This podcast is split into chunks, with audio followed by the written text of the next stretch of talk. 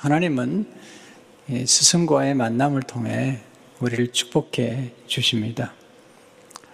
성령님은 스승처럼 역사하시는 분이십니다.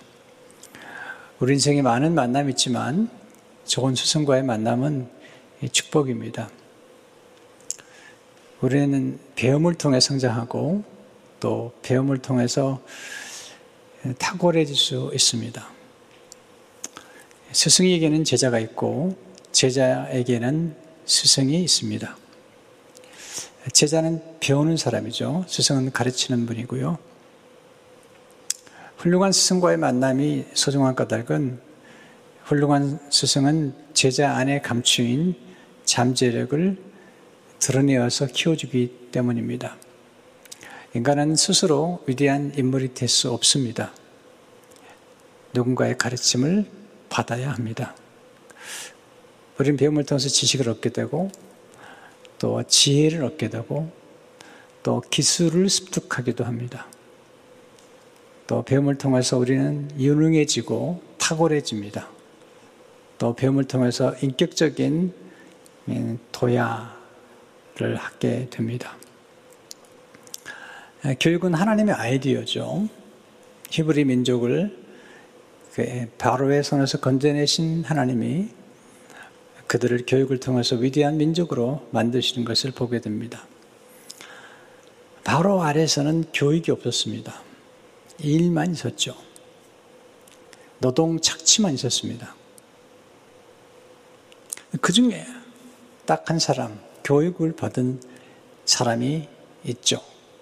그는 모세입니다. 그의 어머니 요셉에서부터 교육을 받았고 또한 애굽 궁중에서 그런 교육을 받았습니다.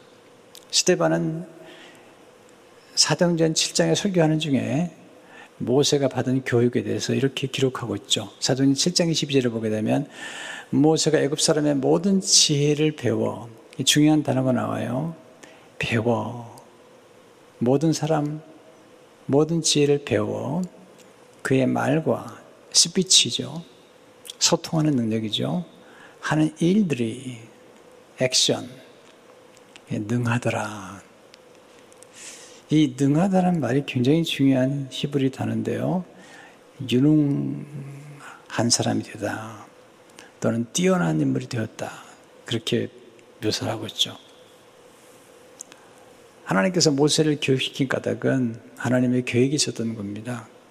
이스라엘 민족들을 광야에서 그린 다음에 그들을 세계적인 민족으로 큰 나라로 키우기 위해서 그들에게 지식과 지혜를 심어주기 위해서 모세를 선택하셔서 모세로 하여금 교육의 능력을 또 교육의 어떤 체계를 습득하게 하신 것입니다. 제가 자주 인용하는 말씀이 신명기 4장 5절과 6절의 말씀입니다. 내가 나의 하나님 여호와께서 명령하신 대로 규례와 법도를 너에게 가르쳤나니 여기 내가는 모세죠. 모세가 이스라엘 민족의 스승이 되어서 하나님이 명하신 규례와 법도를 가르쳤습니다. 너는 지켜 행하라. 배운 것을 행하면 이것이 여러 민족 앞에서 너의 지혜요, 너의 지식이라. 그들이 이 모든 규례를 듣고 이르기를 이 큰 나라 사람은 과연 지혜와 지식이 있는 백성이로다 하리라. 아주 중요한 말씀이죠. 이스라엘 민족이 얼마나 위대한 민족이 되었습니까? 지금도 얼마나 노벨상을 많이 받고 있습니까? 그들은 각 분야에 다양한 각 분야의 탁월한 리더십을 발휘하고 있습니다. 또한 물질적인 것도 굉장히 부유한 나라가 되었죠. 교육입니다. 교육. 비밀은 교육에 있습니다. 히브리 노예들은 교육받지 못했습니다. 그들은 가난했고 그들은 부지했습니다. 내 모세를 통해서 하나님이 그들을 교육하심으로 그들은 정말 탁월한 세계 모든 민족의 탁월한 민족이 되었고 꾸어질지언정 꾸지 않는 그런 민족이 되었어요. 물질적으로도 굉장한 부유한 민족이 된 것이죠. 그 비밀이 교육에 있습니다. 모세가 구약의 스승이라면 신약에 오게 되면 모세보다 탁월한 스승이 등장하시죠. 그분은 예수님이십니다. 예수님이 부활식전 하신 다음에 또 다른 스승을 보내주시는데 그분이 성령님이십니다. 우리는 성령님이 스승 되심을 먼저 배우기 전에 예수님이 얼마나 위대한 스승인가를 배워야 됩니다. 첫째, 오늘 배우는 교훈은 예수님 우리를 가르치시는 위대한 스승이십니다.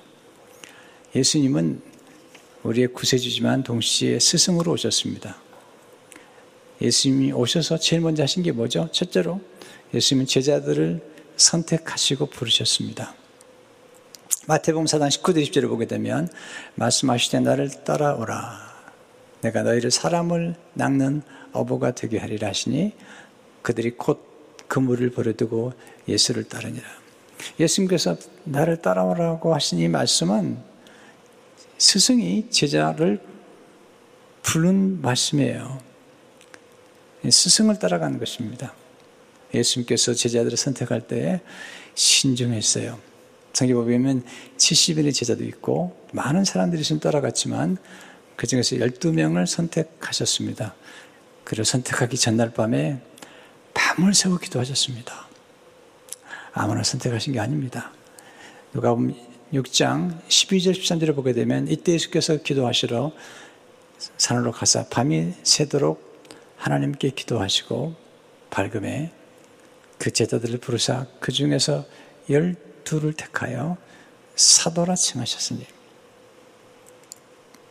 예수님의 나이 30세 공생을 시작하시면서 20대 청년들을 제자로 삼으신 것입니다. 제자를 삼기 위해서 밤이 맞도록 기도하셨어요. 제자를 삼는 건 신중하는 것입니다. 왜냐하면 어떻게 보면 제자를 만나게 되면 정말 좋은 제자를 만나면 자기의 모든 걸 다 쏟아 부어질 만큼 그런 헌신적인 삶을 살아야 되기 때문이죠. 두 번째, 제자들은 예수님의 부르심에 순종으로 응했습니다. 20절을 보게 되면 그들이 곧 그물을 버려두고 예수를 따르니라. 제자가 되는 사람에게 가장 중요한 덕목이 있다면 그것은 순종입니다. 또한 겸손입니다. 교만한 사람은 결코 배울 수가 없습니다. 아, 제자가 많잖아요. 교회도 보면. 교회도 보면, 교회는 많은데 제자가 많지 않아요. 저희 가장 큰 관심은 교회 오신 분들을 예수 그리스도의 제자로 삼는 것입니다. 자, 제자가 되기를 갈망하는 사람에게 먼저 중요한 것은 스승이 필요해요. 스승의 중요성을 깨달아야 돼요. 또한 스승이 없이 어찌 제자가 되겠습니까? 뿐만 아니라 제자가 되는 사람은 반드시 순종해야 돼요. 그리고 겸손해야 됩니다. 스승을 존중하지 않고 어떻게 제자가 올바른 배움의 길을 갈 수가 있겠습니까? 가른 유다는 예수님의 제자로 초청을 받았지만 예수님에게 순종하지 않았습니다. 그런 예수님의 배움을 거절했던 사람이죠. 너무 아쉽잖아요. 세 번째 예수님은 제자들 안에 있는 가능성을 보시고 그들을 키우셨습니다. 훌륭한 스승은 제자를 보면 본인도 알지 못하는 가능성을 보죠. 말씀해 주시죠. 로스티 베르쿠스라는 사람의 말을 제가 좋아해요. 인생에는 가끔 신비한 만남이 찾아와서 우리를 인정해주고 우리 어떤 사람이 될 수 있는가를 일깨워준다. 그래야 우리가 가진 큰 가능성이 비로소 빛을 발하기 시작한다. 스승이 그만큼 중요한 거죠. 왜냐하면 우리 안에 있는 큰 가능성을 빛나게 만들어주기 때문이죠. 예수님이 시몬 베드로를 만났을 때 베드로 안에 있는 가능성을 말씀하시죠. 원래 그 이름 시몬이죠. 요한복음 1장 42절을 보게 되면 데리고 싶기로 오니 예수께서 보시고 이르시되 내가 요한의 아들 시몬이니 장차 개발하리라 하시니라 개발은 번역하면 베드로라. 시몬의 이름이 예, 요한의 아들 시몬인데 장차 예, 앞으로 미리 지향적이죠. 예수님께서 그를 키우심으로 그가 아람어로 개바는 헬라어로 베드로 페트로스입니다. 반석이라는 거죠. 여러분 성경 보시면 반석이라는 이 단어를 아무에게나 사용하지 않습니다. 하나님께 사용하는 거예요. 여호와 나의 반석이시니 그리스도는 반석이라는 거죠. 네, 그런 단어를 베드로, 게바, 곧 시몬에게 붙여준 것입니다. 그리고 그 가능성을 드러내서 키우신 것을 볼 수가 있습니다. 네 번째, 예수님은 제자들을 교육과 훈련을 통해 키우셨습니다. 교육 훈련은 하나님의 아이디어죠. 가르치는 것입니다. 예수님께서 제자들을 부르시고 그리고 마태복음 4장에서 부르시고 5장에 가면 예수님께서 가르치기 시작하죠. 마태복음 5장 1절 2절을 보면 예수께서 무리를 보시고 산에 올라가 앉으시니 제자들이 나온지라 입을 열어 가르쳐 이르시되 내 가르치셨다. 제자들이 나온지라. 잘 보셔야 됩니다. 우리가 교회 다니지만 제자도 곧 제자의 삶을 살려는 갈망을 가져야 됩니다. 우리는 그냥 교인으로 부름받은 사람들이 아니잖아요. 제자로 부름받은 사람들이란 말이죠. 그렇기 때문에 제자의 가장 중요한 것은 배우는 것이고 또 선생님, 스승의 가장 중요한 것은 가르치는 것입니다. 예수님은 제자들에게 많은 걸 가르치셨습니다. 하나님의 나라와 의를 가르치셨고 특별히 우선순위를 가르치셨죠. 마태복음 6장 33절을 보게 되면 너희는 그런즉 너희는 먼저 그의 나라와 그의 의를 구하라. 그리하면 이 모든 것을 너에게 더하시리라. 또한 인간관계, 황금률을 가르치셨죠. 마태복음 7장 12절을 보게 되면 그러므로 무엇인지 남에게 대접을 받고자 하는 자는 대로 너희도 남을 대접하라. 이것이 율법이요 선지자니라. 특별히 예수님은 하나님의 나라에 대해서 말씀하셨는데 하나님의 나라와 겨자씨와 같다. 그 특징이 처음엔 작은데 점점 자란다는 거죠. 예수님은 이 작은 것 속에 담긴 무한한 가능성, 씨앗 속에 담긴 무한한 가능성을 아주 자주 말씀하셨어요.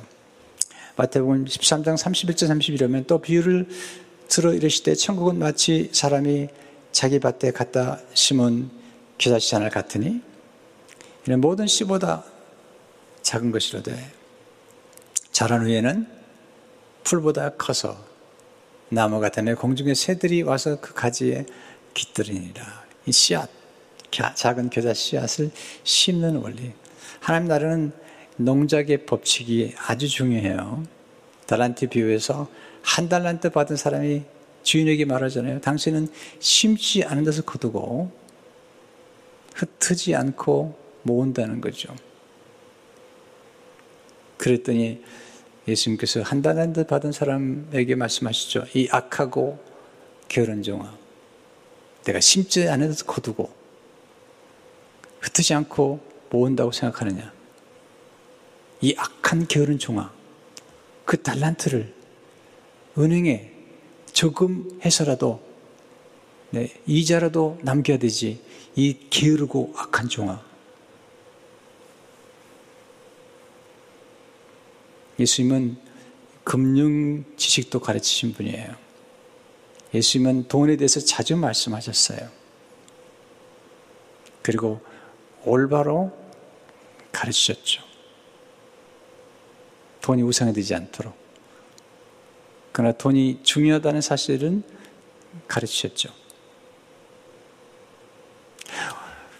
예수님은 특별히 실패를 통해서 가르치셨어요. 제자들이 실패하고 또 심지어는 배신. 예수님 배신을 당했죠.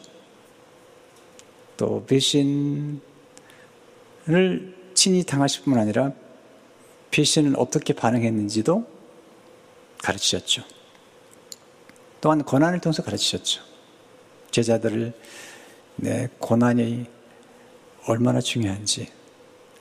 우리는 고난을 싫어하지만 이거 아시, 아시죠? 예수님이 탄 배에도 풍랑은 찾아왔습니다. 예수님의 생애 가운데 그 절정은 십자가, 예, 고난이시잖아요.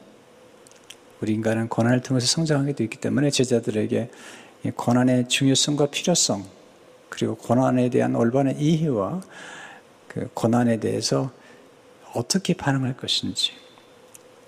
예, 태어나면서, 부터 보지 못했던 시각장애인, 예, 시각장애인 그 고난에 대한 문제잖아요. 누구의 죄냐고 얘기하니까 예수님께서 누구의 죄도 아닙니다. 하나님의 영광을 드러내기 위해서 임한 고난이라고 말씀하셨어요. 고난에 대한 새로운 해석을 제자들에게 가르치신 것을 보게 됩니다. 예수님의 제자 양육의 궁극적인 목표는 인격이에요. 도덕성, 또 인격, 성품을 가르치는데 주님이 많이 힘쓰셨죠. 다섯 번째 예수님은 제자들을 모든 민족을 제자로 삼는 스승으로 키우셨어요. 제자 양육의 목표는 재생산이죠. 제자로 성장한 다음에 이제 본인이 선생이 되는 거죠. 본인이 스승이 되어서 다른 사람들을 양육하는 것입니다. 마태복 18장 19절 20절을 보게 되면 그러므로 너희는 가서 모든 민족을 제자로 삼아 아버지와 아들과 성령 이름으로 세례를 베풀고 내가 너희에게 분부한 모든 것을 가르쳐 지키게 하라. 가르치지만 말고 지키게 하라는 것입니다. 우리가 다른 사람을 제자로 삼고 모든 민족을 제자로 삼는 것이 성교라고 볼 경우에 우리가 보십시오. 먼저 우리가 제자가 돼야죠. 전 교회에서 이 일을 잘하는 분들은 좀 많이 봤어요. 이 일은 익숙해 있어요. 여러 가지 교회 일을 잘하는데 제자로 성장하지 않아요. 이 일에 익숙해 있습니다. 그래서 이 일을 잘하면 그 일꾼은 되는데 제자가 아닌 분들을 많이 봤어요. 제자가 되려면 교육을 받아야죠. 일정한 기간 동안에 교육을 받아야죠. 제자 훈련을 받지 않고 어떻게 제자가 되겠습니까? 또 제자가 된 다음에 다른 사람을 양육해 본 경험이 꼭 있어야 됩니다. 저는 두 가지를 물어보고 싶어요. 여러분의 스승은 누구십니까?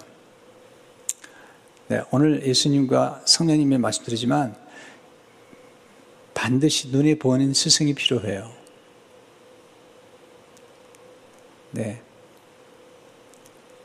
아, 저는 예수님이 제 스승이기 때문에 사람에게 배울 필요가 없다. 어, 그렇지 않습니다. 하나님 반드시 사람을 통해서 예수님의 제자가 되게 하시는 거예요. 또 하나 묻고 싶어요. 여러분이 제자로 성장을 했다면 지금 여러분이 제자로 키우고 있는 사람은 누구입니까?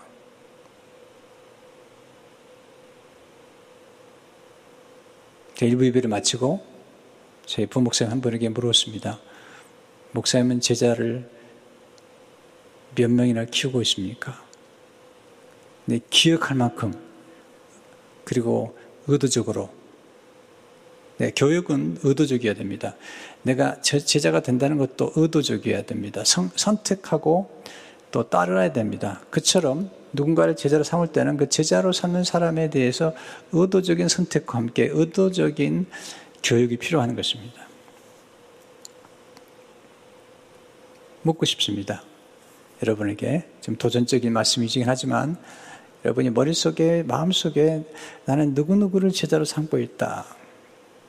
그에게 어떻게 기도하며 어떻게 하나님의 말씀에 순종하며 어떻게 내 경제 생활을 하며 어떻게 예배를 드리며 네, 어떻게 큐티를 하며 어떻게 성경을 이해하며 이런 부분들에 대한 어떻게 예수님의 주제권 안에 살고 있는지 어떻게 성경을 암송하는지 또 성경을 암송한 것을 어떻게 영적 전쟁에 사용하는지 이런 부분에 대해서 구체적으로 양육을 음, 하고 있는지.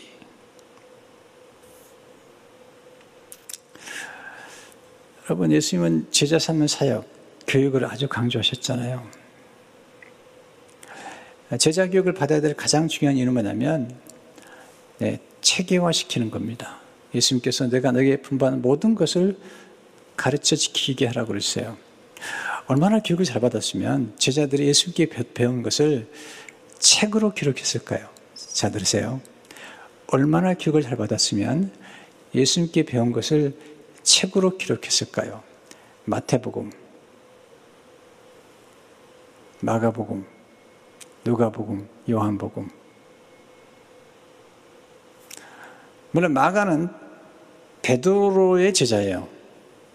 자, 예수는 베드로를 가르쳤고 베드로는 마가를 가르쳤는데 마가가 얼마나 잘 배웠으면 마가복음을 기록한 거죠.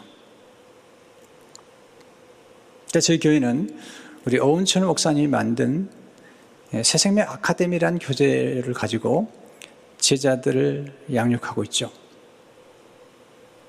왜 중요할까요?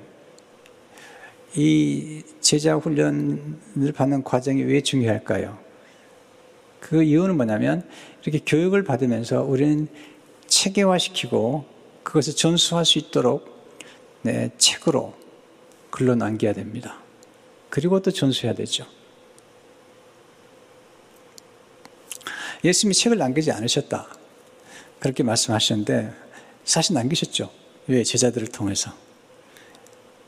저도 한때 예수님이 별로 체계를, 체계를 잡지 않으셨다고 말씀드린 적이 있는데 아니에요.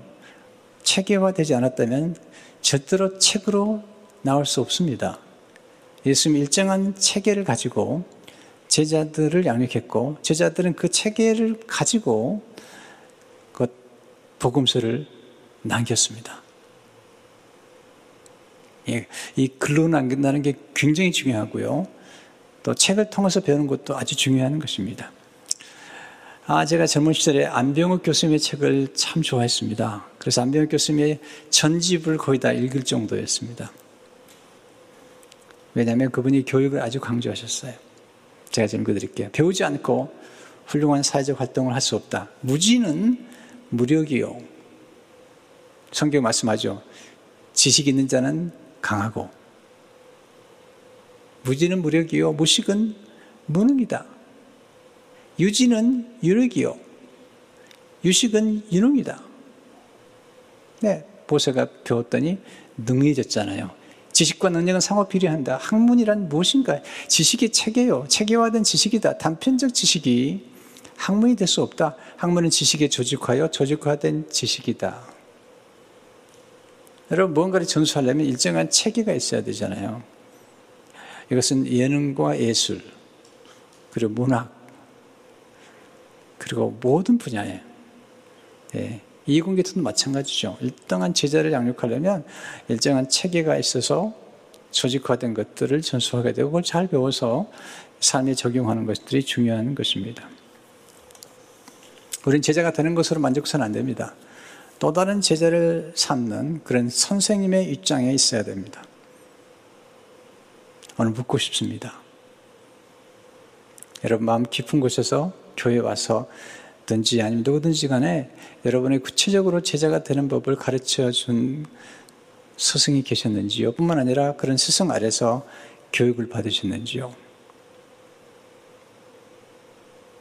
예수님은 성경 암송을 하셨어요. 그리고 마귀를 성경 암송으로 물리치셨습니다.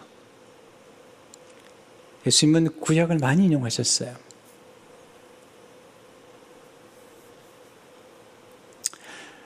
저는 개인적으로 참 좋은 스승들을 만났습니다.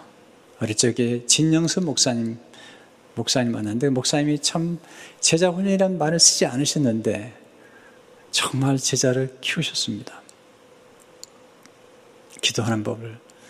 심지어는 고등학교 3학년짜리 학생들을 모아놓고 돌아가면서 설교하도록. 고등학교 3학년인데요. 신학교 갈 신학생들이 앞으로 신학교 가기 때문에 미리서 새벽 기도를 인도해 보라고 새벽 기도를 인도하도록 하고 목사님은 앉아서 설교를 들으시는 겁니다. 아, 지금 보면은 정말 훌륭한 분입니다. 그리고 핫셀포드 목사님의 영어 설교집을 인쇄해서 같이 공부를 했습니다. 그게 고등학생 때입니다. 그리고 이제 제가 목회지, 목회자로 성장하면서 이제 저는 이동훈 목사님을 만났고 또 하영준 목사님 같은 분을 만났죠. 또 리처드 포스터 이런 분들이나 달라스 윌라드 교수님 이런 분들을 제가 스승으로 만난 것은 제 생각 가운데 큰 축복입니다. 두 번째 예수님은 성령님을 스승으로 보내주심으로서 우리를 축복해 주십니다. 예수님은 성령님을 아셨어요. 왜냐하면 예수님이 제자들을 양육할 때 혼자 양육하지 않았습니다. 성령을 힘입어서 양육했습니다. 요한복음 3장 3, 4절을 보면 하나님 보내시는 하나님 말씀 하나님은 하나님의 성령을 한량없이 주십니다. 예수님께 하나님께 성령을 부어주시고 예수님 성령님과 더불어 제자들을 양육했습니다. 그렇기 때문에 예수님께서는 성령님이 얼마나 탁월하신지를 아시잖아요. 하나님이시잖아요. 성령 하나님. 어떤, 어떻게 우리 스승이 되시죠? 첫째로, 성령님 예수님에 대한 모든 것을 가르치시는 스승이시죠. 오늘 본문의 말씀이죠. 요한복음 14장 10절에 보면 보혜사 곧 아버지께서 내 이름을 보내실 성령 그가 너에게 모든 것을 가르치고 내가 너에게 말한 모든 것을 생각나게 하리라. 예수님이 말씀하신 모든 것, 이 모든 것은 뭘까지, 뭐죠? 하나님 아버지께서 예수님께 주신 모든 것, 그 모든 것을 성령님이 생각나게 하시고 가르친다는 거죠. 마태복음 11장 17절을 보게 되면 내 아버지께서 모든 것을 내게 주셨으니 아버지 외에는 아들을 아는 자가 없고 아들과 또 아들의 소원대로 계시를 받는 자 외에는 아버지를 아는 자가 없느니라. 하나님 아버지께서 모든 것을 예수님께 주셨고 예수님께서 그 모든 것들을 제자들에게 가르쳤는데 성령이 오셔서 그 모든 것들을 생각나게 하시는 것을 보게 됩니다. 그 모든 게 뭐죠? 예수만의 모든 지혜와 총명이죠. 에베소 1장 8절에는 그가 모든 지혜와 총명을 우리에게 넘치게 하사 교육, 교육이라는 것은 이렇게 지혜와 총명을 전수받는 것입니다. 골로시장 3절 보면 그 안에 지혜와 지식의 모든 보화가 감추었느니라. 예수님 안에 놀라운 지혜와 지식의 보화가 감추 있는 거죠. 저는 정말 많은 분들이 지혜가 필요하다고 생각이 돼요. 분별하는 지혜뿐만 아니라 지혜가 참 떨어져요. 사도 바울이 제자를 양육하는 원리가 골로새 1장 18절에 나오죠. 우리가 그를 전파하여 그는 예수님이죠. 각 사람을 권하고 그 다음에 모든 지혜로 곧 예수 그리스도의 모든 지혜로 각 사람을 가르치면 각 사람을 그리스도 안에서 완전한 자로 세우려 하면이 모든 지혜 또는 각종 지혜 뭐 저와 함께 오래 생활해 보신 분들은 아시겠지만 저는 지혜를 아주 강조할 뿐만 아니라 각종 지혜를 다 가르칩니다. 제가 결혼식 주례하려면 이제 신랑 신부에게 책을 추천하고 읽게 하고 제가 코치를 해줍니다. 그럴 때마다 제가 경험하는 기쁨이 뭐냐면 목사님 정말 몰랐어요. 정말 몰랐던 걸 배우게 돼요. 너무 놀라워요. 네. 그럴 때마다 큰 보람을 느끼죠. 코치를 해드린 거죠. 선우님은 지혜와 지식의 영이세요.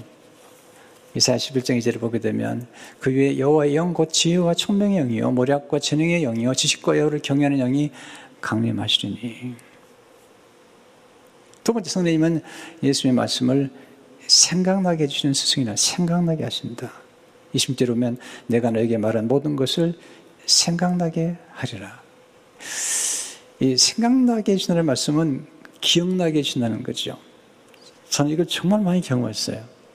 목회자로서 설교를 준비하고 책을 쓰면서 저는 성령님이 생각나게 해주시는 거죠. 오늘 또이 말씀을 준비할 때 성령님이 말씀을 생각나게 해주시는 거예요. 또 내가 읽은 책들을 생각나게 해주시는 거죠.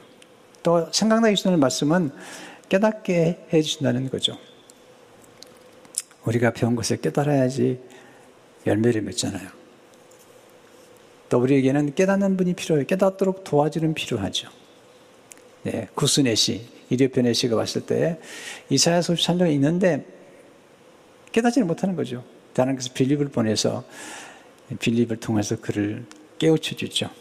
사도행 3장 8장 30절을 보니까 대답하되 지도해 주는 사람이 없으니 어찌 깨달을 수 있느냐 하고 여러분 꼭 지도를 받으셔야 됩니다. 빌립이 성령 충만해서 지도해 줌으로 예수님을 가르쳐 복음을 증거하죠. 사도행 8장 35절에 보면 비립 입을 열어 이 글에서 시작하여 예수를 가르쳐 복음을 전하니 여러분 탁월한 영적 지도자는 누구일까요? 어떤 목회자를 신뢰하셨을까요? 지금 목회자가 너무 많아가지고 성도 여러분들이 분별하셔야 됩니다. 네, 어떤 목회자가 진짜인지 아니면 훌륭한 분인지 많이 속잖아요.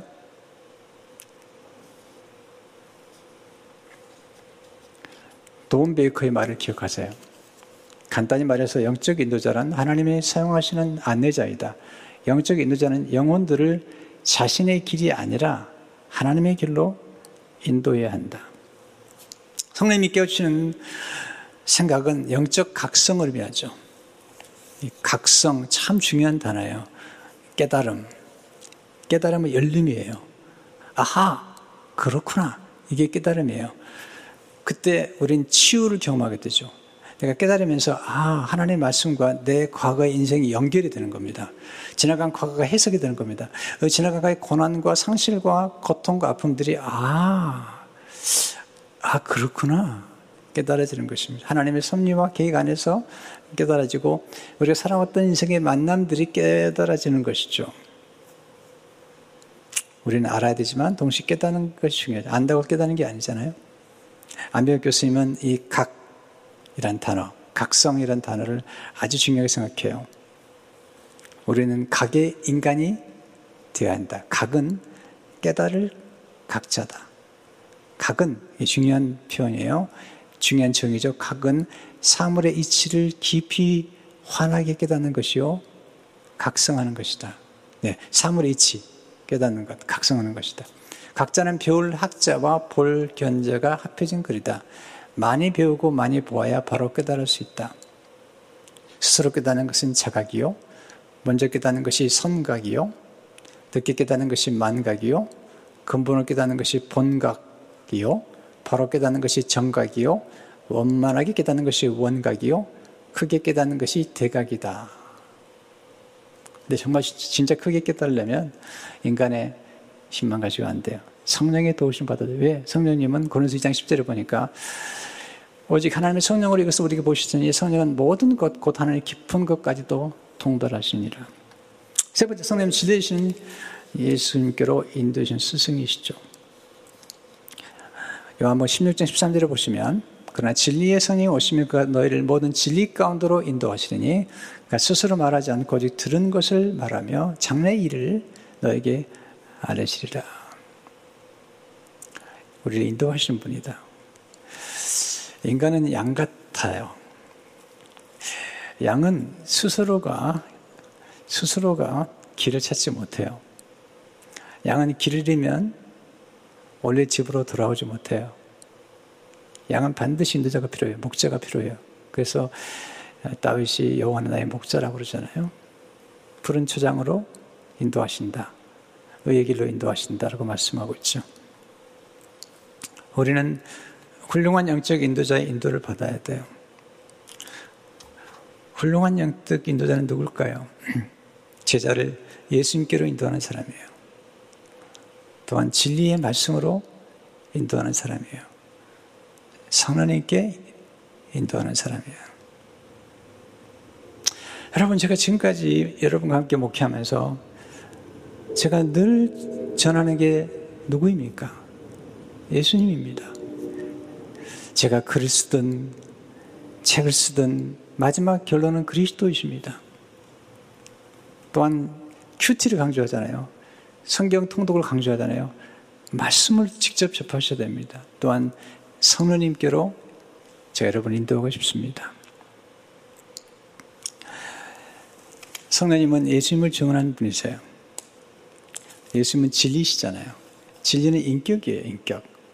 이론일 수도 있지만 사실은 인격이죠. 예수님이 내가 진리라고 말씀하셨잖아요. 진리. 성령님 하시는 뭐냐면 진 대신 예수님과 우리를 결혼시키는 거예요. 네, 연합시키는 거죠. 가장 위대한 일입니다. 진리 대신 예수님과 우리가 하나가 되게 하고 그리고 결혼하도록 만들어주는 것. 이게 네, 성령님이 하시는 일이죠. 성령님은 자기를 드러내지 않으세요. 항상 예수님을 증거하세요. 왜냐하면 기독교는 자 들으세요. 기독이란 단어는 그리스도란 말이에요. 기독교는 그리스도가 없으면 기독교가 아니에요. 어떤 분이 굉장히 대단한 연설을 할지 모르지만 거기에 그리스도가 없다면 그건 가짜입니다. 그리스도는 하나님이십뿐만 아니라 그리스도를 통해서 우리가 하나님 아버지를 만나게 되고 그리스도를 통해서 곧 성령님을 만나게 됩니다. 이단들은 말이죠. 성경을 굉장히 많이 이용합니다. 그러나 그들은 그리스도에게로 사람들이 인도하지 않습니다. 그들은 교주에게로 사람들이 인도해서 망가뜨려 놓습니다. 마틴 루터가 이런 말을 했어요. 마귀는 우리를 성격으로 인도하되 그리스도 없는 성격으로 인도한다.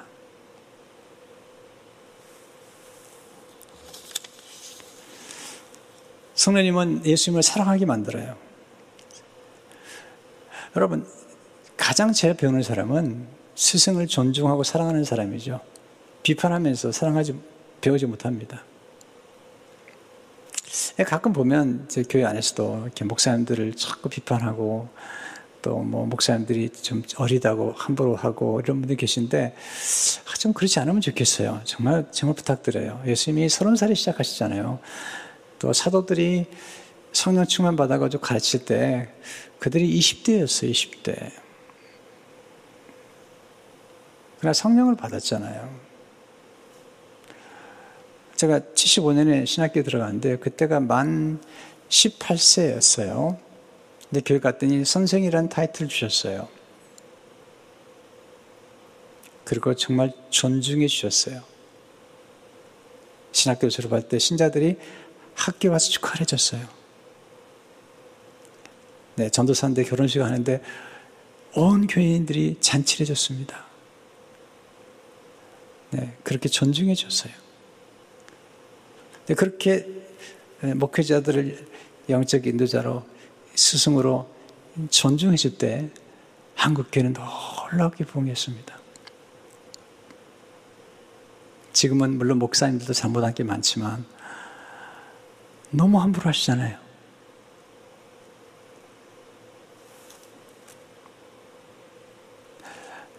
자녀들 앞에서 목사님들 욕하고 그러니까 자녀들이 목사님을 싫어하는 거예요. 교회를 싫어하는 겁니다. 여러분, 이제 젊은 신학생들이 올라오면요. 아직 어리잖아요. 갈 길이 멀어요. 좀 기다려 주셔야 돼요. 함부로 말하지 말고요.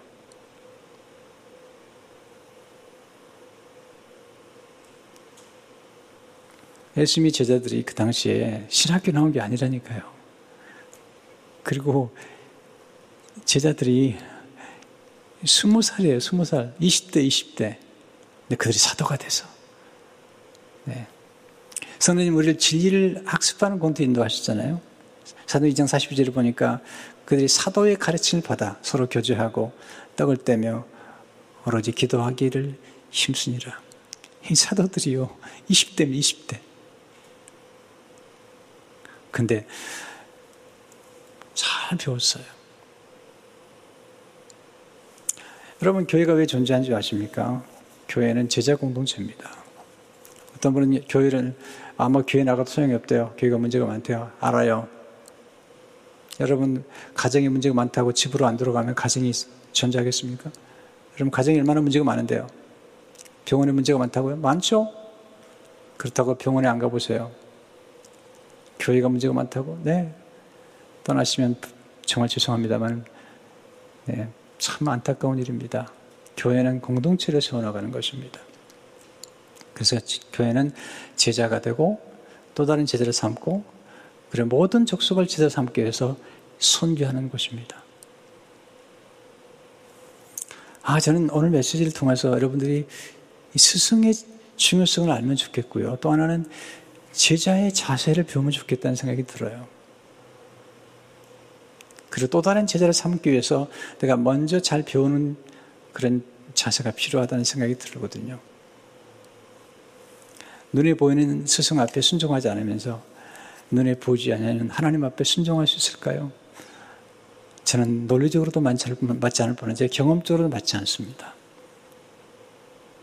하나님의 말씀을 올바로 전한다면 그리고 여러분을 예수님께로 인도하고 말씀을 인도하고 성령을 인도하는 그런 목회자라면 네, 순종해도 괜찮을 것 같아요.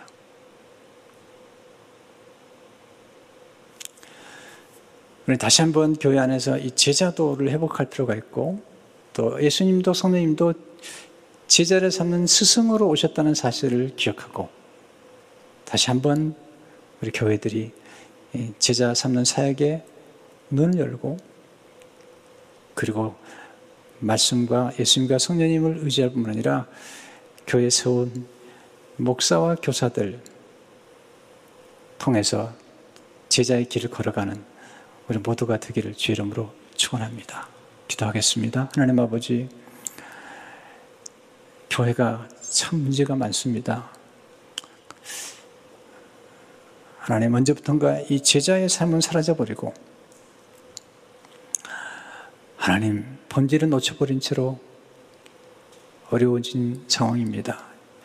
다시 한번 예수 그리스도의 교회의 모습을 갖게 하시고 또 그리스도의 몸으로서의 공동체가 형성이 돼서 제자가 되고 또 다른 제자를 삼는 그리고 우리 스승 되시는 예수님과 말씀, 성령님을 따라 성령 충만한 제자들이 많이 나오도록 축복해 주옵소서 예수 이름으로 기도합니다. 아멘.